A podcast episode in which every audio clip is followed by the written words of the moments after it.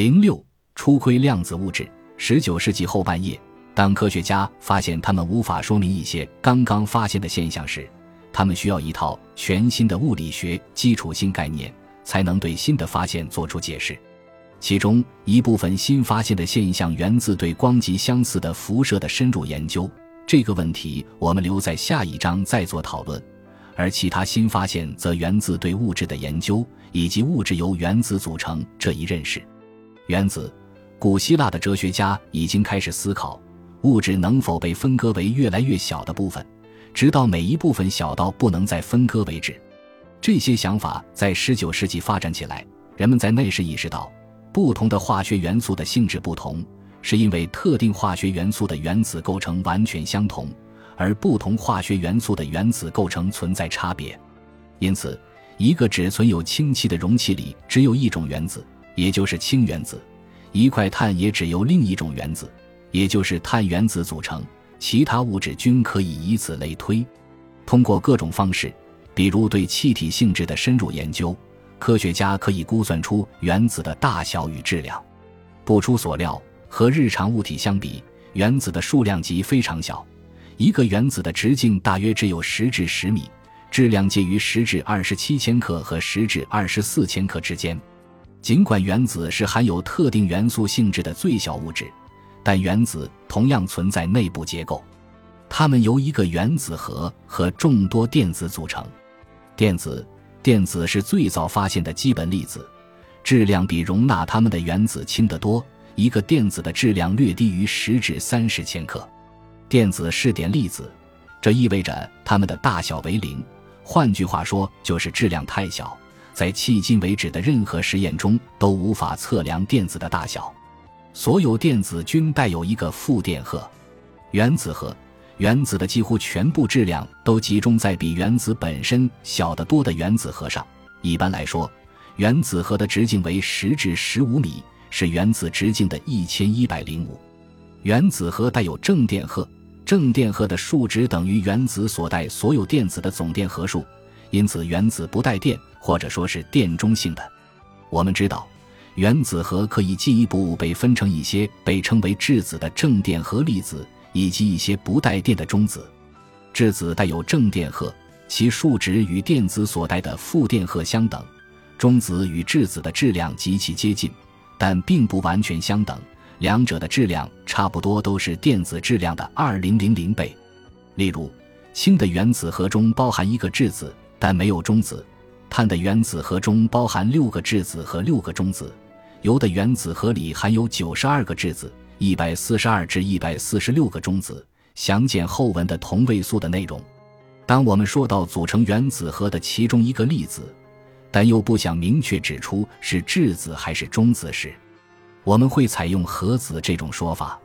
核子和电子不同，核子不是点粒子，而且本身存在内部结构。每个核子均由三个被称作夸克的点粒子构成。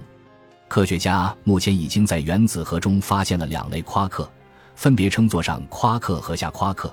不过，我们没必要为这些称呼附加什么物理意义。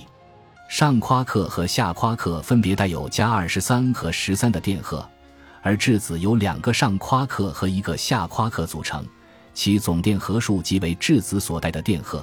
中子则由一个上夸克和两个下夸克组成，其总电荷数为零。因为中子或质子中的夸克紧紧围绕在一起，所以几乎在任何时候都可以把核子看作一个单一粒子。中子和质子之间的相互作用不那么强烈，但仍然比电子和它们之间的相互作用强得多。这意味着在考虑原子的结构时，我们基本可以无视其内部结构，而把一个原子核看作单一粒子。我们用氦原子进行解释说明，如图一杠两所示。同位素原子的性质主要是由外层电子数及原子核中的电荷数决定的。不过我们在前面也提到过，原子核中还有一些不带电的中子，中子增加了原子核的质量，但不会对原子核的性质带来太多改变。如果两个或两个以上的原子不仅拥有相同数量的电子，并且也拥有相同数量的质子，但拥有的中子数量不同。这样的原子就被称为同位素。比如氘，它的原子核中含有一个质子和一个中子，所以它是氢的同位素。在自然界中，每七零零零个氢原子中大约有一个是氘。每种元素的同位素数量各不相同，而且元素越重，即拥有越多的核子，同位素就越多。自然界中最重的元素是铀，铀有十九种同位素，每一种都含有九十二个质子。其中最常见的是铀二百三十八，它含有一百四十六个中子。在第三章提及的核裂变中使用的同位素是含有一百四十三个中子的铀二百三十五。需要注意的是，这里的数二百三十五是核子数量的总和。原子结构，现在我们已经知道，一个原子由一个极小的且带有正电荷的原子核及围绕原子核的一些电子组成。结构最简单的原子就是只有一个电子的氢原子。自然界中最重的原子是由原子，还有九十二个电子。原子核的尺寸非常小，而电子的维度接近于零。显然，一个原子所占据的体积中绝大部分是真空的。这就意味着，尽管带负电荷的电子与带正电荷的原子核间存在吸引力，但电子必须和原子核保持一定距离。为什么电子不会坍缩到原子核中呢？有一种观点认为，物质形成之初，电子就像太阳系中围绕太阳旋转的行星一样，在轨道中围绕原子核旋转。但引力场中沿轨道旋转的卫星与沿轨道旋转的带电粒子间存在一个重大区别，那就是沿轨道旋转的带电粒子会散发类似光一样的电磁辐射，从而损失能量。为了保持能量守恒，这些粒子应当向原子核靠近，它们在那里会具有更少的失能。按照科学家的计算，这会导致电子瞬间坍缩到原子核中。可我们知道，为了让原子保持一定大小，上述情况不可能也不会发生。当经典物理学的任何模型都无法解释原子的上述特性时，崭新的量子力学应运而生。原子有一个非常简单的性质，是经典物理学无法对此做出解释的，那就是与某一类元素相关联的所有原子结构都是完全相同的。只要含有一定数量的电子和一个有相同电荷数的正电原子核，这个原子就拥有某个元素的特性。因此，如果一个氦原子含有一个电子，那么所有氦原子均含有一个电子。至于为什么经典物理学难以对此作出解释，我们可以再去思考粒子沿轨道运动的问题。如果我们要把一颗卫星放进围绕地球旋转的轨道，假设我们正确计算出了火箭推进所需的动力，我们就可以按照自己的意愿，把卫星送到与地球相距任意距离的轨道上。可所有氢原子的大小相同，这不仅意味着它们的电子距离原子核的距离相同。同样也意味着，任何时刻，任何氢原子的电子都会和原子核保持上述距离，除非出现下面所说的有意激发的情况。我们再一次看到原子具有用经典物理学理论无法解释的特性。为了进一步说明这一点，想象一下，我们如何才能改变一个原子的大小，让电子远离原子核会增加它的电势能，而增加的电势能肯定来自某个地方。所以我们需要给原子注入能量。我们在这里不需要谈论技术细节，但在实践中，我们可以通过对原子组成的气体放电，从而实现上述目的。完成以上操作后，我们会发现能量确实被吸收了，而且会以光或其他电磁辐射的形式重新散发。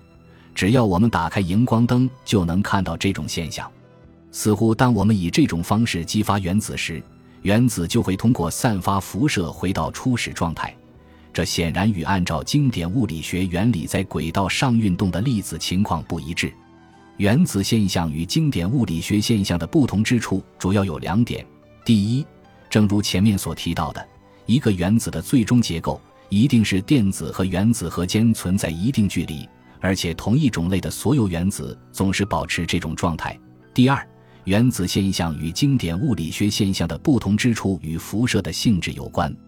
辐射表现为电磁波形式，我们会在下一章详细讨论这个问题。目前我们只需要知道，每种波长的波都会产生对应颜色的光。按照经典物理学观点，螺旋状电荷可以发出各种颜色的光，但当我们对原子放电发出的光进行检测时，我们发现其中只含有波长特定的几种颜色的光。例如，氢的发光模式相对简单，而且也是量子力学早期就能做出精准预测的元素。在此基础上形成的一个新理论认为，一个原子可能具有的能量以特定的量子化的值为限。其中包含一个最低数值，也就是基态。在基态下，电子依旧和原子核保持一定距离。只有在能量达到某一个允许值时，原子才能吸收能量。这种状态下的原子处于激发态，这时电子与原子核的距离相比基态时更远。随后，原子通过散发辐射回到基态，而辐射的波长由原子最初和最终状态之间的能量差决定。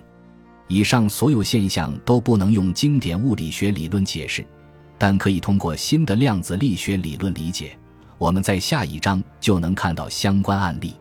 章后小结在入门级的这一章里，我解释了一系列会在后面章节广泛使用的概念：速度，也就是带有方向的速率；质量，也就是一个物体中所含物质的数量；能量有多种存在形式，包括动能和势能。电荷与电场，两者与带电物质的相互作用有关。动量，也就是一个运动物体的速度与其质量的乘积。温度，这是测量原子和分子不规则运动产生能量的方式。我们已经知道，一切物质均由原子组成，而原子则由一个原子核和围绕原子核的数个电子构成。经典物理学无法解释原子的一些性质，尤其是以下内容。一种元素的所有原子是一模一样的，尽管受原子核吸引，但电子不会坍缩到原子核中，而是与原子核保持一定距离。一个原子的能量是量子化的，这意味着其能量的数值总是一组离散数值中的一个。本集播放完毕，感谢您的收听，喜欢请订阅加关注，主页有更多精彩内容。